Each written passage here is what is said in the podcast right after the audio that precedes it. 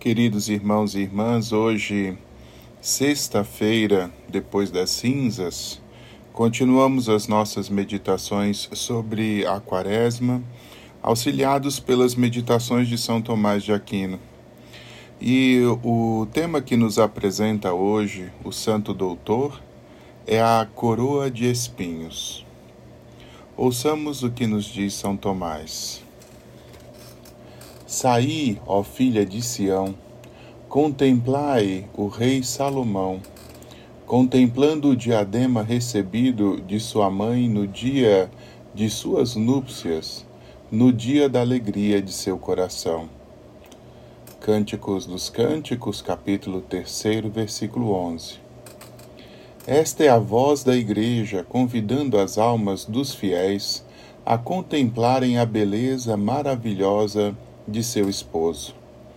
Pois quem são as filhas de Sião, senão as filhas de Jerusalém, almas santas, cidadãs daquela cidade que está acima? Quem com os anjos gozam da paz, que não tem fim e por consequência contemplam a glória do Senhor? Saí, sacudi os comércios e distúrbios deste mundo, para que com as almas libertas possais contemplar aquele que amais. Contemplai o rei Salomão, o verdadeiro pacificador, ou seja, Cristo nosso Senhor. Ostentando o diadema recebido de sua mãe, como se a igreja dissesse: Olhai o Cristo revestido de carne para nós, da carne que ele recebeu, da carne de sua mãe.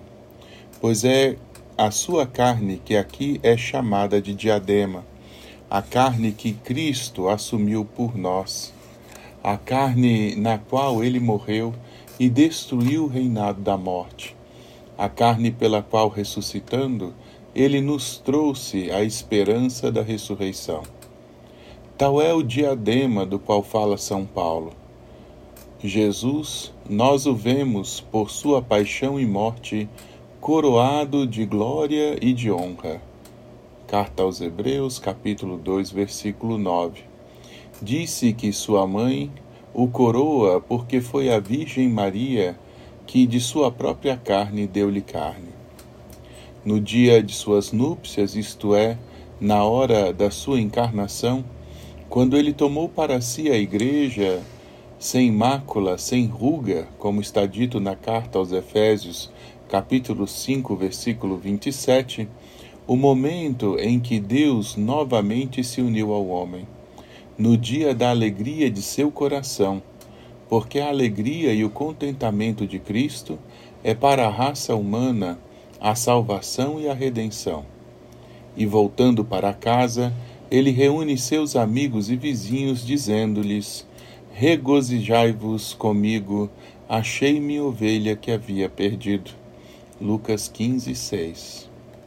Nós podemos, no entanto, remeter todo esse texto simples e literalmente à paixão de Cristo, pois Salomão, prevendo através dos séculos a paixão de Cristo, estava proferindo um alarme para as filhas de Sião, ou seja, para o povo judeu.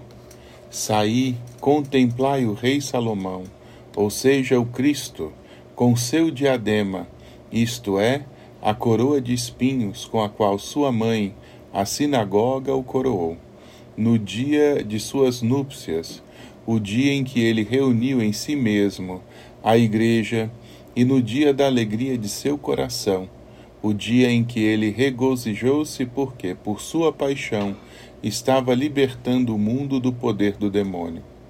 Saí, portanto, e deixai para trás as trevas da descrença, e contemplai, compreendei com suas inteligências que aquele que sofre como homem é realmente Deus. Saí para além dos portões da sua cidade, para que então possais vê-lo no Monte Calvário crucificado. Queridos, hoje, diante das palavras de São Tomás, refletindo sobre a coroa de espinhos de Jesus, nós entendemos por essa meditação que o santo nos convida a sairmos das nossas rotinas, dos nossos trabalhos cotidianos, da nossa vida agitada, para olhar o profundo mistério da encarnação, do Deus que se une à carne humana, para na carne humana redimir a cada um de nós. Nessa preparação da Páscoa, a coroa de espinhos é o grande sinal justamente da morte do pecado no corpo glorioso de Cristo Jesus. Ele que sofre as dores do mundo inteiro, depois também glorificado, redime essa mesma humanidade com a plenitude da sua glória e do seu poder. Preparar-se nesse tempo de Quaresma para viver a paixão do Senhor é também crescer em profunda contemplação do mistério do corpo de Cristo oferecido por cada um de nós da coroa de espinhos que ao mesmo tempo retrata a grandeza e a dignidade de Cristo, juntamente com as misérias dos nossos pecados. A fortaleza do Senhor que se vê agredida pela fúria pecadora do homem.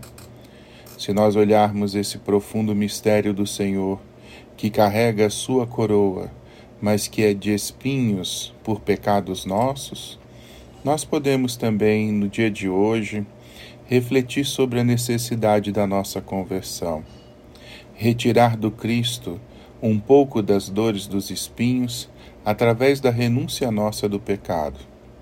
A conversão significa amar o Senhor como o Senhor nos amou.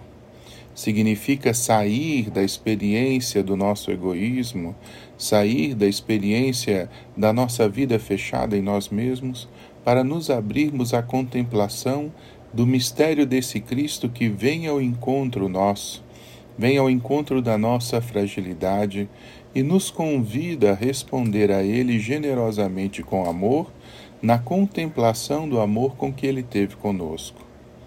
Hoje, sexta-feira, que recordamos a paixão do Senhor, olhemos para essa coroa de espinhos. Lembremos da realeza de Cristo mas ao mesmo tempo do sofrimento que nós, como súditos, infligimos a Ele por causa dos nossos pecados. E aprendamos a chorá-los, queridos irmãos. Chorar os nossos pecados e a dor que causamos ao Senhor. Arrependermos-nos de uma vida que não corresponde à realidade da graça consiste, sobretudo, nos unirmos mais perfeitamente ao Senhor, mais pelo amor do que pela dor que nós, nessa quaresma, possamos cultivar no coração uma verdadeira contrição para respondermos também com generosidade ao chamado que ele faz a cada um de nós a unirmos a nossa humanidade à humanidade dele.